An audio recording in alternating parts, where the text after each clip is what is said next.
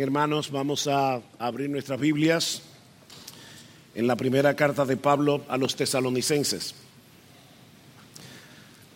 primera carta de Pablo a los tesalonicenses. Pero antes de nuevo vamos a orar, vamos a suplicar la ayuda de nuestro Dios.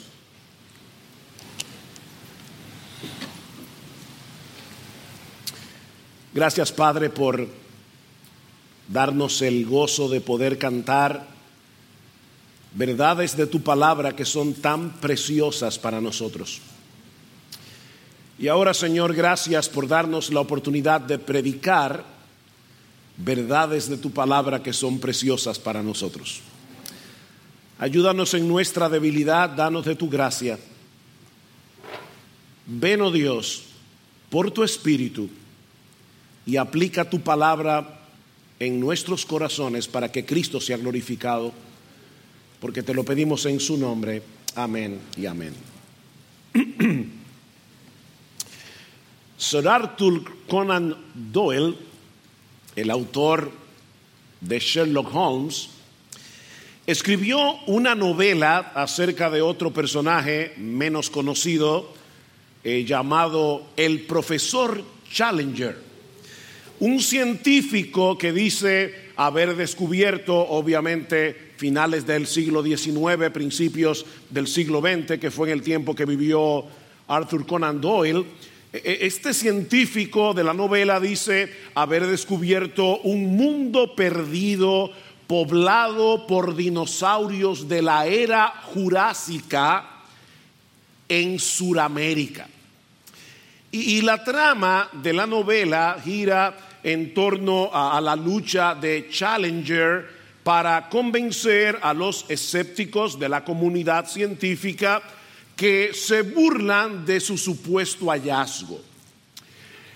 Lamentablemente, mis hermanos y hermanas, muchos que profesan ser cristianos reaccionan con ese mismo escepticismo cuando hablamos del deber que tienen los cristianos de ser santos en todas nuestras maneras de vivir, como si estuviésemos hablando de un mundo perdido que parece que, pertenece a la era jurásica del cristianismo. Es como algo impensable que hoy estemos hablando acerca del tema de la santidad.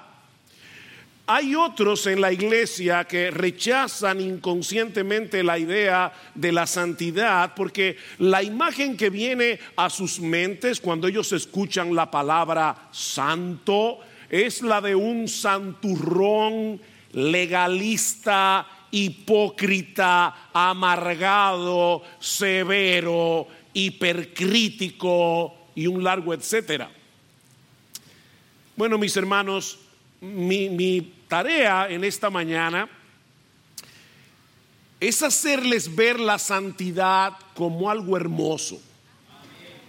Yo quiero convencerlos que nada puede estar más lejos de la realidad que esa caricatura que nos han pintado de lo que es un hombre santo. La Biblia dice que la santidad es el atributo por excelencia que hace que Dios sea hermoso.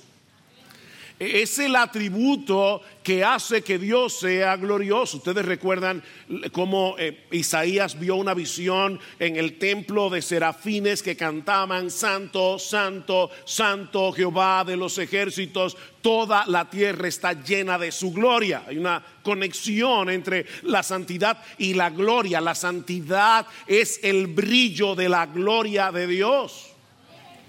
Y Él nos manda explícitamente en su palabra, tanto en el Antiguo como en el Nuevo Testamento, a que seamos santos porque Él es santo. La santidad no es opcional para el creyente. Eh, la santidad no es un bono reservado para los supermiembros de la iglesia, una élite especial de cristianos No, mis hermanos, todo creyente es exhortado en la escritura a perseguir la santidad. Y ese es el telón de fondo del pasaje que vamos a considerar en esta mañana, continuando con nuestra serie expositiva en primera a los tesalonicenses. Vamos a leer los versículos 10 al 12 del capítulo 2. Dice el apóstol Pablo, vosotros sois testigos y también Dios de cuán santa, justa e irreprensiblemente nos comportamos con vosotros los creyentes, así como sabéis de qué manera os exhortábamos, alentábamos e implorábamos a cada uno de vosotros como un padre lo haría con sus propios hijos para que anduvierais como es digno del Dios que os ha llamado a su reino y a su gloria. Debido a que los enemigos del Evangelio estaban atacando a Pablo en la ciudad de Tesalónica, Pablo se vio en la necesidad de defender su integridad, como veíamos el domingo pasado. No porque él estuviera preocupado por su propia reputación, sino por el impacto negativo que esto pudiera tener en esta iglesia recién fundada. Y la defensa de Pablo es que ellos modelaron una vida de santidad, versículo 10, y los exhortaron a la santidad, versículos 11 y 12. Por eso les decía que la santidad es el telón de fondo de este pasaje. Y mis hermanos, si hay algo que no se puede decir de Pablo es que era un santurrón amargado, severo e hipercrítico. Él era eso antes de que Dios lo salvara en su camino a Damasco. Eso es una caricatura de la verdadera santidad. Mis hermanos, la santidad en la escritura no solo está conectada con la pureza moral, sino también con el gozo. Más de una vez hemos hecho este ejercicio aquí, pero como las cosas se olvidan, eh, eh, eh, en más de una ocasión, estando en un grupo, con un grupo de personas, no solamente aquí en la iglesia, hemos preguntado, dime rápidamente cuáles son las palabras o las ideas que vienen a tu mente cuando tú escuchas la palabra santidad. Y la gente dice, bueno, pureza, separación, y son conceptos conectados con la santidad, pero nadie dice alegría, gozo. La santidad está conectada con el gozo, porque nuestro Dios, que es tres veces santo, es un Dios feliz. ¿Tú has pensado en eso? Dios no es un ser amargado. Dios no es un ser que quiere que todos nosotros ah, experimentemos una vida terrible él, no quiere compartir con nosotros su aburrimiento. Él quiere compartir con nosotros su bienaventuranza. Él es el bienaventurado Dios. El bienaventurado Dios. Nuestro Dios es un Dios feliz. Y Él quiere compartir con nosotros esa bienaventuranza al darnos sus mandamientos y al producir en nosotros un carácter como el suyo.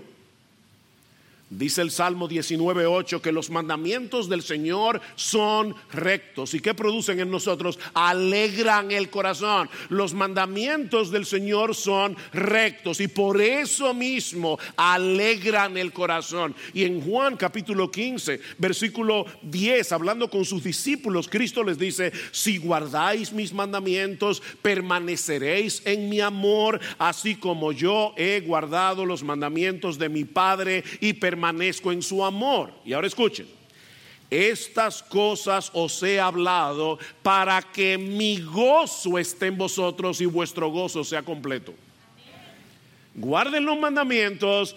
Yo les estoy diciendo esto porque quiero que mi gozo esté en vosotros, porque quiero que vuestro gozo sea completo. Mis hermanos, Dios está interesado en nuestro gozo y precisamente por eso está interesado en nuestra santidad. Hay un vínculo inseparable entre la santidad y el gozo.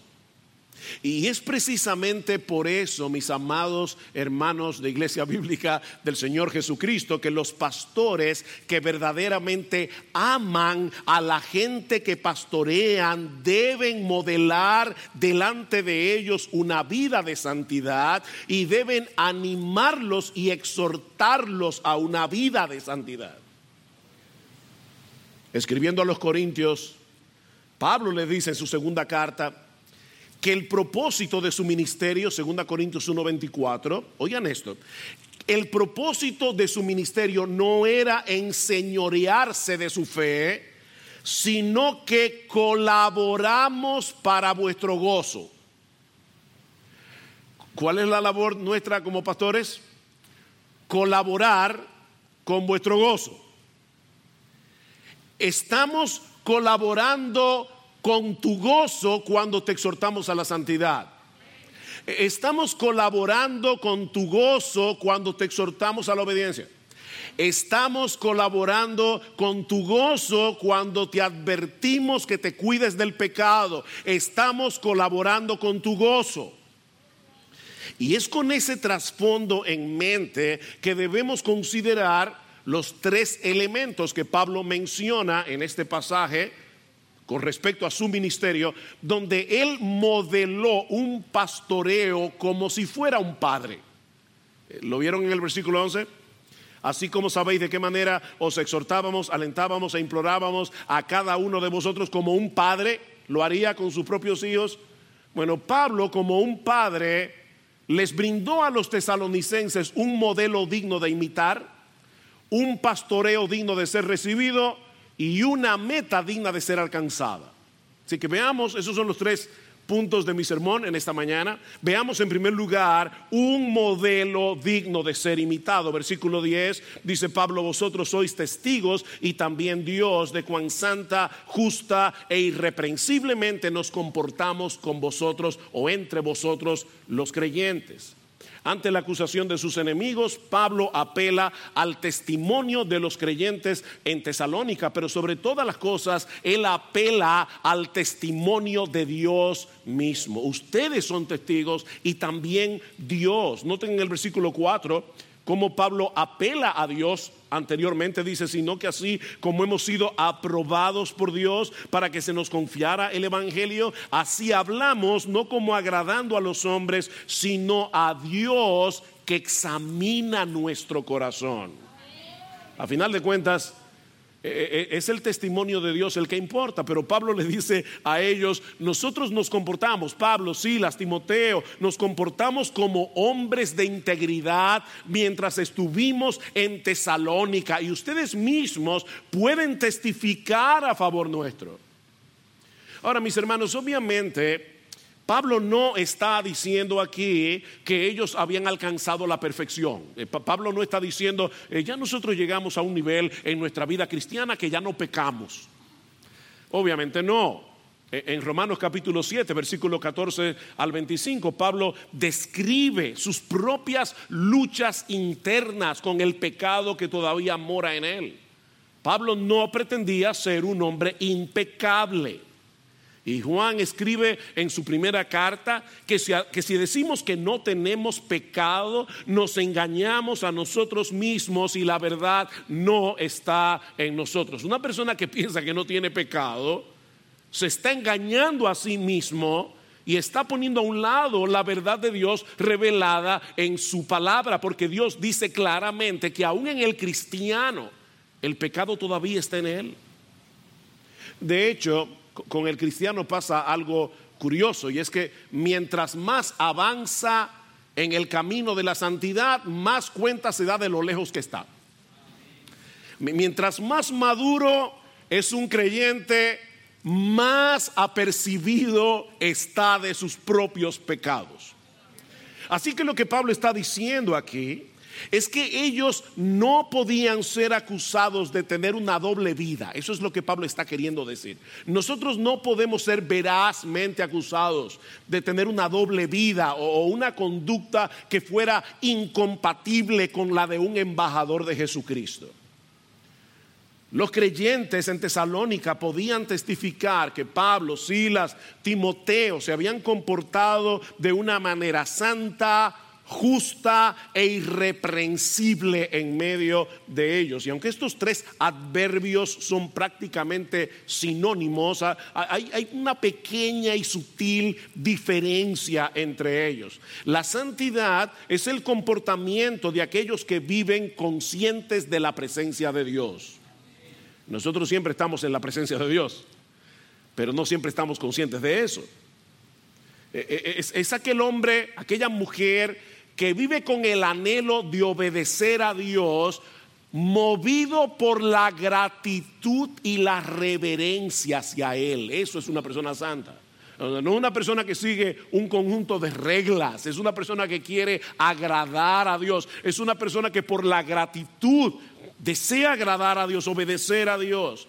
Ahora, mis hermanos, obviamente nadie puede vivir una vida santa a menos que no haya sido primero rescatado de su pecado.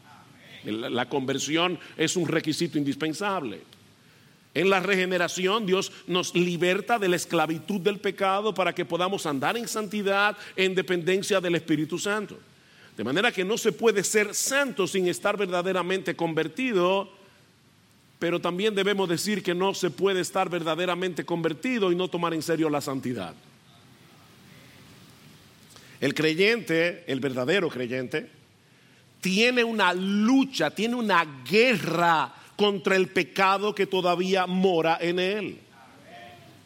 Y cuando un creyente peca, él no toma su pecado a la ligera. Él se duele de su pecado, él confiesa su pecado, él se arrepiente de su pecado. La vida del cristiano es una vida de arrepentimiento y fe. Eso no es, no es en un momento, en el momento de la conversión. No, no, no, mis hermanos, es a lo largo de toda nuestra vida. Es una, es una vida de arrepentimiento, es una vida de fe. Pablo, Silas y Timoteo habían modelado en Tesalónica el poder que tiene el Evangelio para transformar nuestra conducta y nuestras motivaciones. Por otra parte, Pablo dice que ellos se habían comportado de una forma justa y se está refiriendo probablemente a una vida honesta, a una vida de integridad hacia los demás. Y de nuevo, ese es un fruto de la gracia en nosotros. Es un fruto de la gracia. Escribiéndole a Tito, Pablo le dice que la misma gracia que nos salvó es una gracia que nos enseña. Eh, ¿Qué nos enseña la gracia? a que renunciando a la impiedad y a los deseos mundanos, vivamos en este siglo sobria, justa y piadosamente. La gracia nos enseña eso. Y todo esto se engloba en la palabra irreprensible, que es una de las cualificaciones que deben tener los pastores, ¿recuerdan? Primera Timoteo capítulo 3, versículo 1, el canela, el obispado buena obra desea, pero es necesario que el obispo sea irreprensible. Y eso significa no tener ninguna acusación, verás, que pueda descalificarnos como ministros del Evangelio. Esa es la idea. Ahora, mis hermanos, es importante resaltar que los pastores no somos los únicos que tenemos el deber de comportarnos de esa manera. Los pastores deben ser irreprensibles, deben comportarse de una forma santa y justa, entre otras cosas porque ellos están llamados a ser un ejemplo a los otros, ser un ejemplo a los demás. Hebreos capítulo 13, versículo 7. Acordaos de vuestros pastores que os hablaron la palabra de Dios. Y ahora escuche, considerad cuál haya sido el resultado de su conducta e imitad su fe. Imiten a sus pastores que os hablaron la palabra de Dios. Y eso fue lo que sucedió en Tesalónica. Recuerdan el capítulo 1, versículo 6. Vosotros vinisteis a ser imitadores de nosotros y del Señor. Recuerden que la esencia del discipulado es la imitación. Los pastores debemos enseñar la palabra, pero si queremos tener un ministerio eficaz en medio de la iglesia, tenemos que modelar la palabra que enseñamos. Es, un, enseñar con palabras y es un enseñar con el ejemplo. Eso quiere decir, mi amado hermano, mi amada hermana, que aunque tú no seas pastor, el deber que tienen los miembros de la iglesia es el de imitar a sus pastores en todo aquello que nos ayude a ser cada vez más parecidos a Jesús.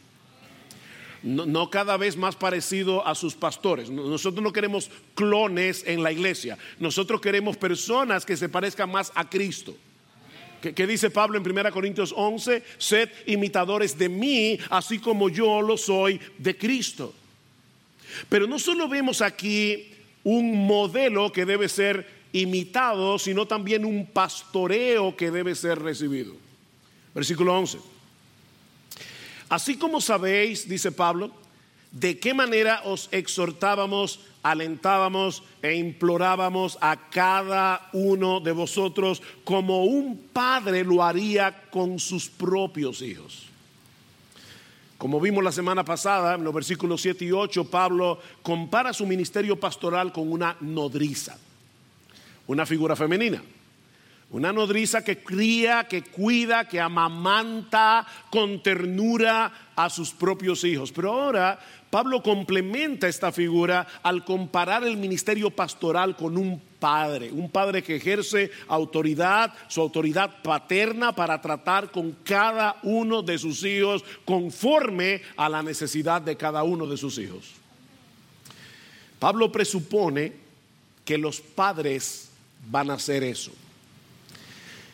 Y aclaro, él no se está refiriendo a los padres en forma genérica, es decir, para incluir a los padres y a las madres. Eh, no, no, no, él está hablando aquí a los varones masculinos que tienen hijos, los padres, específicamente. Hermanos varones masculinos es nuestro deber como padres tratar con cada uno de nuestros hijos y exhortarles en amor y con autoridad a que vivan como es digno de Dios. ¿Qué, dice Pablo en Efesios capítulo 6, versículo 4? Y vosotros padres y la palabra que usa allí, pater, no significa progenitores. Otra vez Pablo se refiere a los hombres que tienen hijos. Y vosotros padres no provoquéis a ira a vuestros hijos, sino criadlos en la disciplina y amonestación del Señor. Este es un deber, padres, que Dios coloca no únicamente, pero sí primariamente sobre nuestros hombros, sobre los hombros del Padre. Debemos predicar el Evangelio a nuestros hijos, debemos instruirlos en el temor del Señor por medio de su palabra, a la vez que modelamos delante de ellos el estilo de vida que produce el Evangelio. Ese es el deber de los padres. Y lo mismo debemos hacer los pastores con cada hermano de la iglesia. La, la frase cada uno de vosotros en el versículo 11 es enfática. Cada uno. No, no era un trabajo masificado, era un trabajo personalizado. Hablándole a los pastores de Éfeso, Pablo les recuerda en Hechos 20:20 que él solía enseñar públicamente y por las casas. ¿Ven? Eh, eh, era un trabajo que se llevaba a cabo en dos esferas diferentes. El, ministerio de Pablo era grupal y era individual al mismo tiempo. Y noten que él no les daba la misma medicina a todo el mundo. También el tratamiento era personalizado. Pablo dice, así como sabéis de qué manera exhortábamos, alentábamos e implorábamos, dependiendo del caso, a cada uno de vosotros, como un padre lo haría con sus hijos.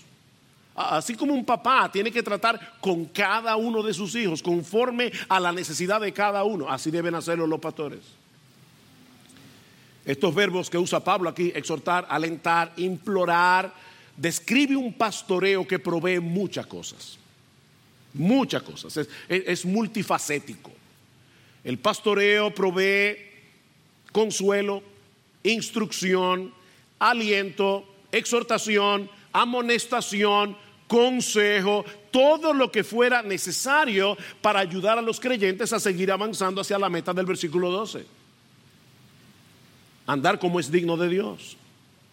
Y de esa forma los pastores, no lo olviden, colaboramos con vuestro gozo. Yo, quiero insistir en eso, hermanos. Colaboramos con vuestro gozo. La, santidad no es una camisa de fuerza. Esa es una mentira del diablo. Mis hermanos, el diablo no quiere nuestra felicidad cuando nos tienta.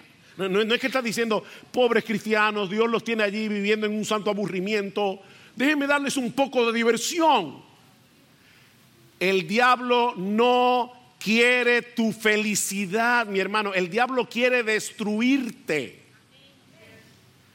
Él busca tu destrucción. Y los pastores estamos ahí para darte una exhortación a tiempo y así poder preservar tu salud espiritual y poder preservar tu gozo.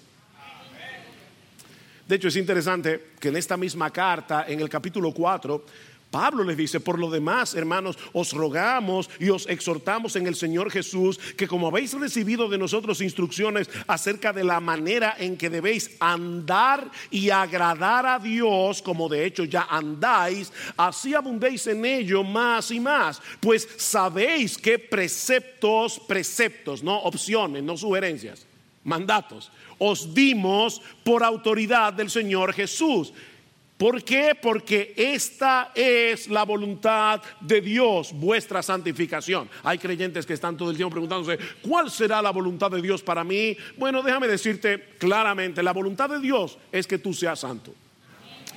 Sin embargo, al final de la carta, Pablo dice en 1 Tesalonicenses 5:16, estad siempre que gozosos. Entonces aquí hay una, una exhortación a vivir en santidad y al final una exhortación a estar siempre gozoso. ¿Cómo nosotros podemos estar siempre gozosos? Obviamente viviendo en santidad. ¿Ven? Las dos cosas están conectadas. Mi hermano, déjame ponértelo de esta manera. Nosotros pastoreamos para tu gozo y el nuestro. ¿Cómo así? Nosotros te guiamos hacia la santidad a través de la predicación de la palabra, a través de la exhortación personal, para tu gozo y el nuestro. ¿Qué dice Juan en su tercera carta? En el versículo 4. Yo no tengo mayor gozo que este, el ver a mis hijos andando en la verdad. ¿Ustedes quieren causarle gozo a sus pastores? Tomen en serio su palabra. Ese es nuestro gozo. Nosotros no tenemos un mayor gozo que ver a cada uno de ustedes andando en la verdad. En toda la verdad. En todo lo que la Biblia dice. Cogiendo en serio todo lo que la Biblia dice. Ese es nuestro gozo. Así que nosotros trabajamos, te exhortamos, te alentamos, te enseñamos, predicamos para tu gozo y para el nuestro. Pero una vez más, debemos insistir en el hecho de que esta responsabilidad de exhortar de esta manera no es exclusividad de los pastores. No es exclusividad de los pastores. De ahí todos los mandamientos, todos los deberes unos a otros que encontramos en el Nuevo Testamento. Alentados unos a otros, exhortados unos a otros, orad unos por otros, consolados unos a otros, amonestados unos a otros. Vayan conmigo una vez más a 1 Tesalonicenses 5, que mencionábamos la semana pasada.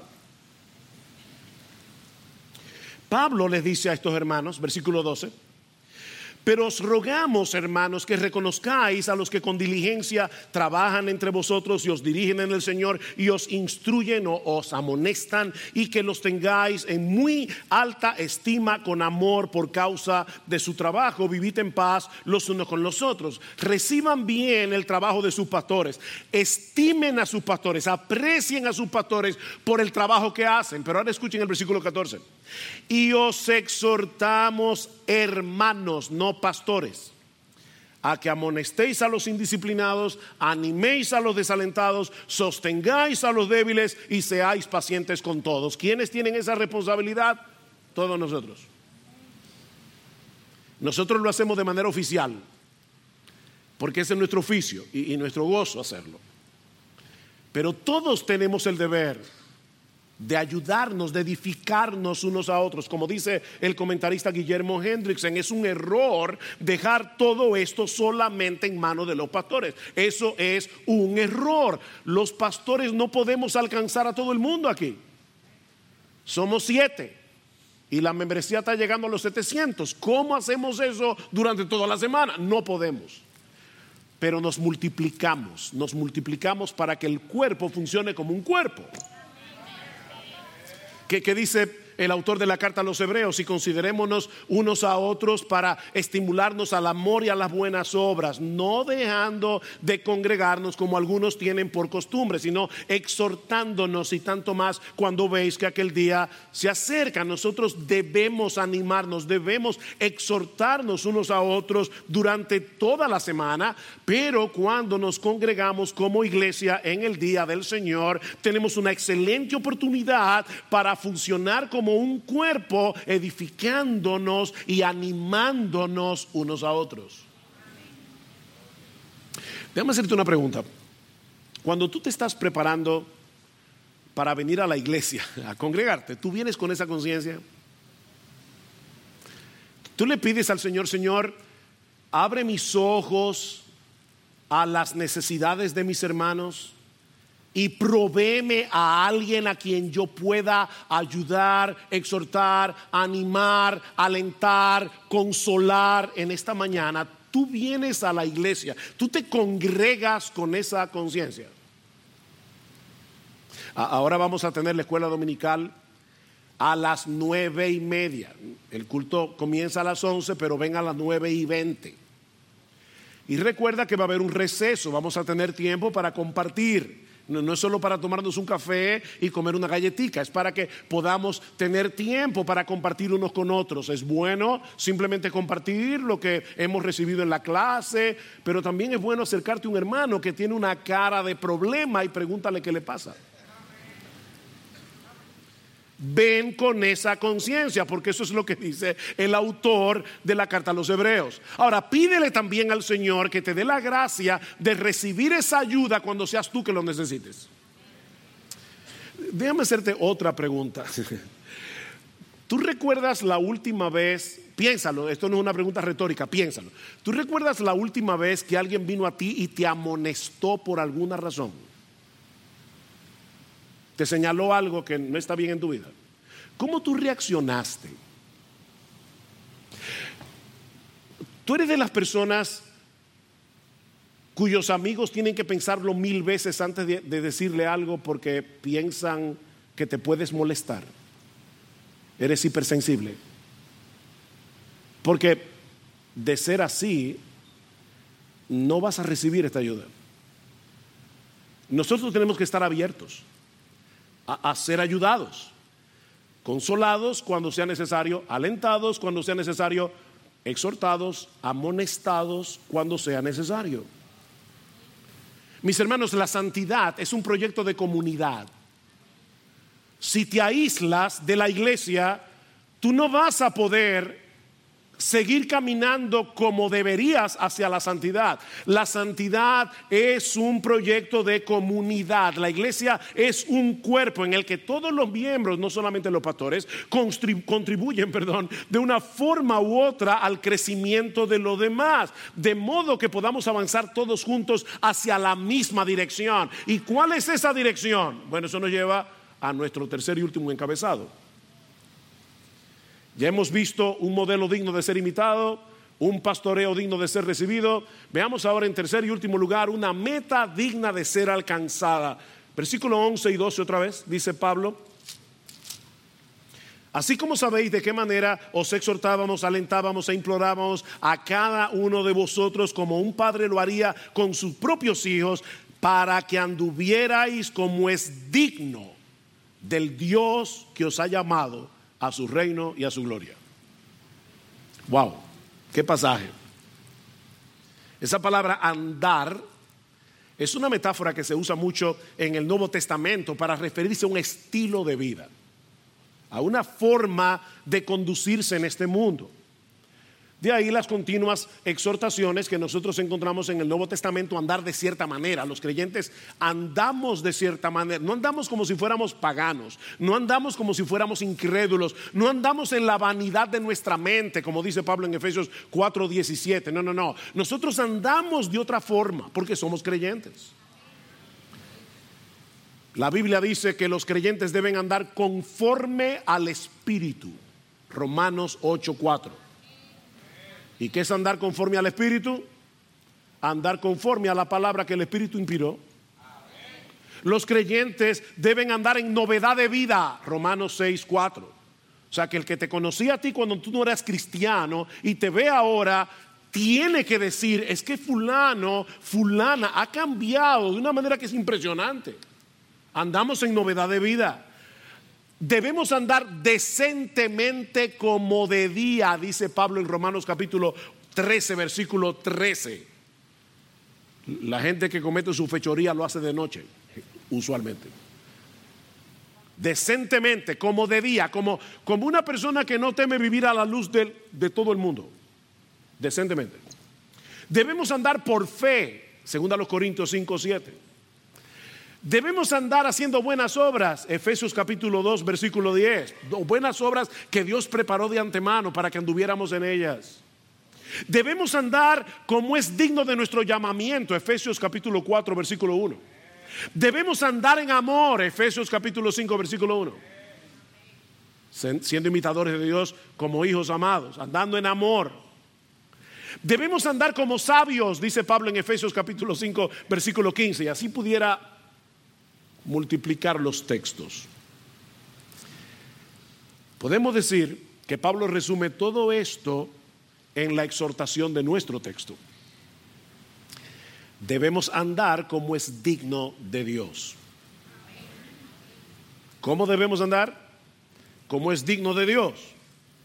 O como dicen Colosenses capítulo 1 versículo 10, debemos andar, el texto que leímos al principio, como es digno del Señor, agradándole en todo, llevando fruto en toda buena obra y creciendo en el conocimiento de Dios. Ese es el estilo de vida que debe caracterizar a un creyente. Vivir como es digno de Dios es reflejar de manera creciente las virtudes de su carácter. Virtudes que obviamente son encarnadas concretamente en la persona de Jesús. Es andar como Jesús. La meta que Pablo de, de, Pablo no era que los creyentes se convirtieran en sus clones.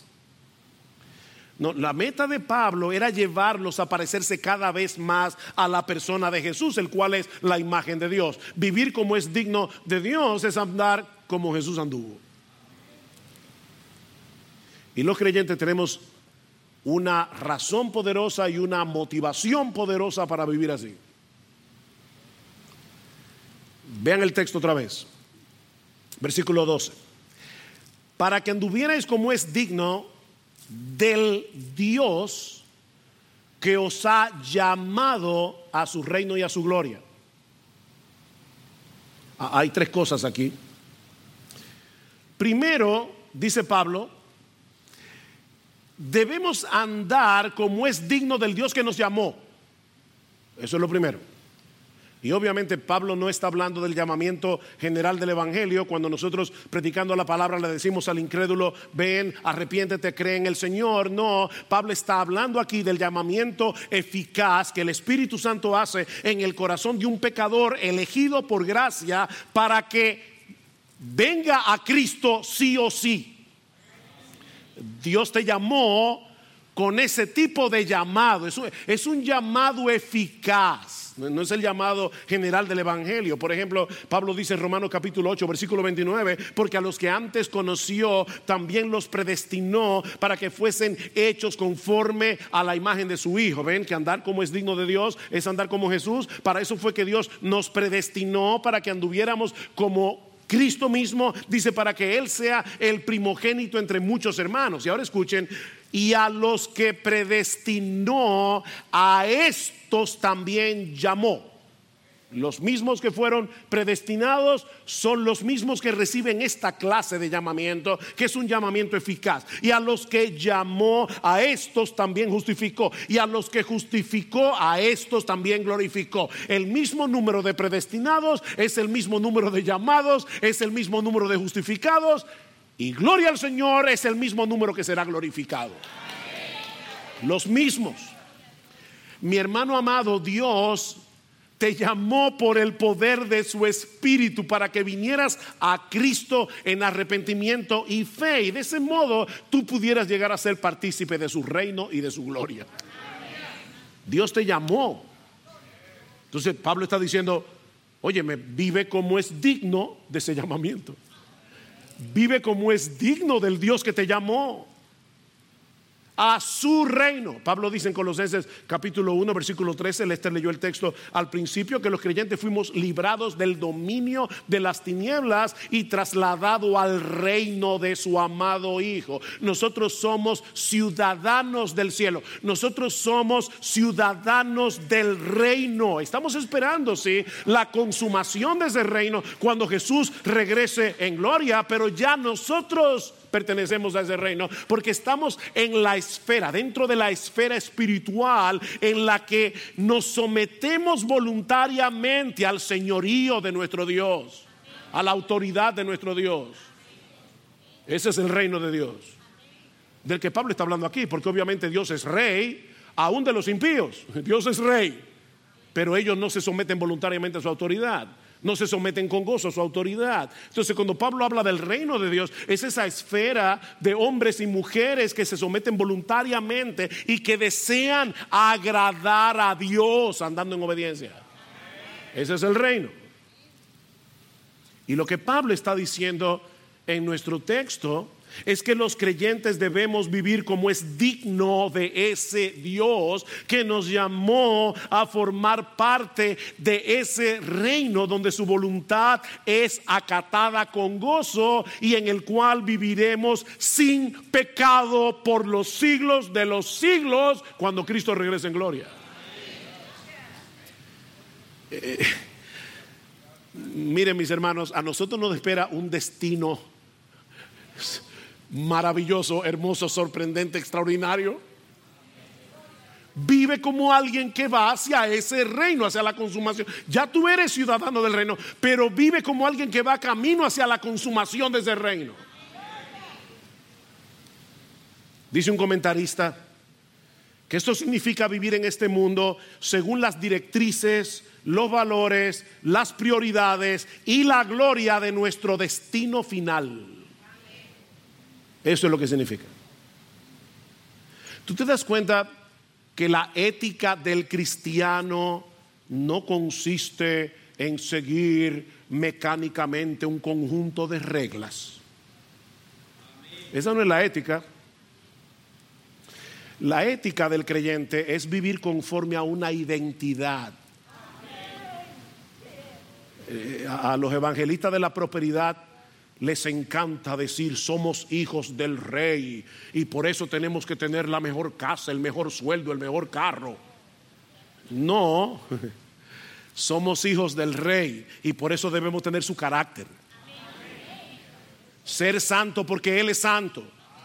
Porque nuestro gozo no está en tener un mejor sueldo, nuestro gozo no está en tener una mejor casa, nuestro gozo no está en tener una mejor salud, nuestro gozo está en ser como Dios. Porque Él es un Dios feliz. me encanta un libro que estoy leyendo sobre la Trinidad y el autor dice constantemente, la, tierra feliz de la Trinidad. Dios es feliz. Y Él quiere compartir eso con nosotros. Así que es, es, vivir conforme a una nueva identidad. Somos hijos de nuestro Padre que está en los cielos, que nos compró con la sangre de Cristo, que nos llamó con un llamamiento irresistible por el poder del Espíritu Santo, para que seamos partícipes de su reino y de su gloria. La vida cristiana práctica consiste en vivir a la luz de esa nueva identidad. Vive como es digno de Dios en tu familia. ¿Cómo será una familia donde el padre, la madre viven como es digno de Dios? ¿Cómo será eso? Vive como es digno de Dios en tu trabajo. ¿Cómo tú crees que trabaja una persona que va al trabajo con la conciencia de yo debo trabajar como es digno de Dios?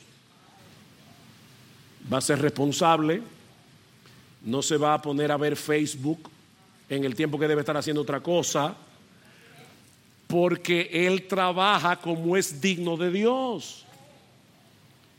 ¿Cómo será el miembro de una iglesia que practica y vive su membresía como es digno de Dios? ¿A qué hora llegará a los cultos? ¿Participará de las cosas de la iglesia? ¿Se involucrará? ¿Pondrá sus dones en operación? ¿Cómo será ese miembro? Como es digno de Dios. Recuerda, mi hermano, en todo momento, en medio de tus aflicciones, que las aflicciones del tiempo presente no son comparables con la gloria venidera que en nosotros ha de manifestarse. nosotros tenemos una identidad y un destino, y ese destino es sencillamente glorioso. Bueno, vive de tal manera que refleje esa realidad tu identidad y tu destino. Me encantó una cita de Piper que, que Gloria compartió esta mañana en el chat de la familia. Decía, saber que Dios te escogió, te llamó y te dio la fe y saber que nunca te dejará, que te preservará y te presentará irreprochable ante su gloriosa presencia con gran alegría, trae a tu vida un gozo sin límites, una fuerza invencible y un valor sin medida. Saber eso. Y seguramente Piper estaba pensando en estos dos textos bíblicos que ahora quiero dejar en tu mente antes de concluir.